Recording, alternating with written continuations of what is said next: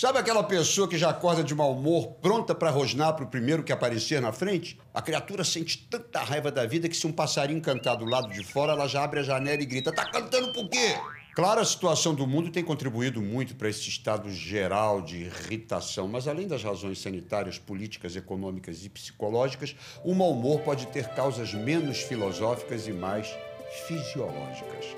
Tamarini apresenta Saber não ocupa espaço. O mau humor constante que nunca passa e se torna crônico pode ser considerado um transtorno mental e tem até nome, viu, gente? distimia. Muitos personagens distímicos do cinema, teatro e literatura que reclamam de tudo vivem com a cara amarrada e nunca se sentem felizes ou satisfeitos. Acabam se tornando cômicos de tão ranzinzas.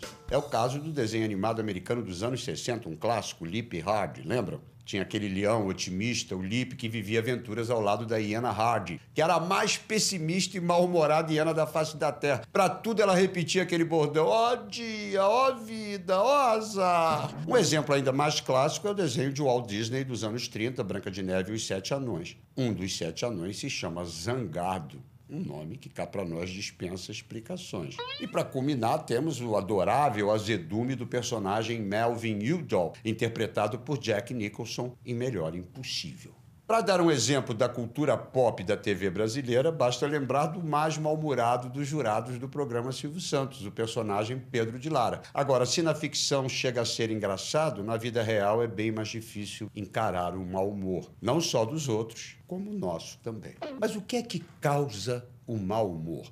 Bom, Tirando os casos psicológicos e psiquiátricos, esse estado emocional desagradável pode ser desencadeado por muitos fatores, como cansaço, estresse, fome, noites mal dormidas e até problemas ligados à digestão. E já na Roma clássica, o poeta Juvenal sabia que as coisas estavam conectadas quando disse num verso: Mens sana in corpore sano.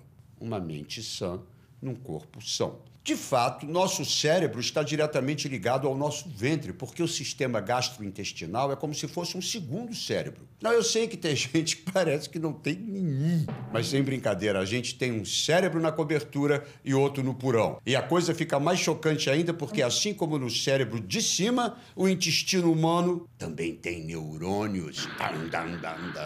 A quantidade de neurônios no cérebro é bem maior, mas são as mesmíssimas células.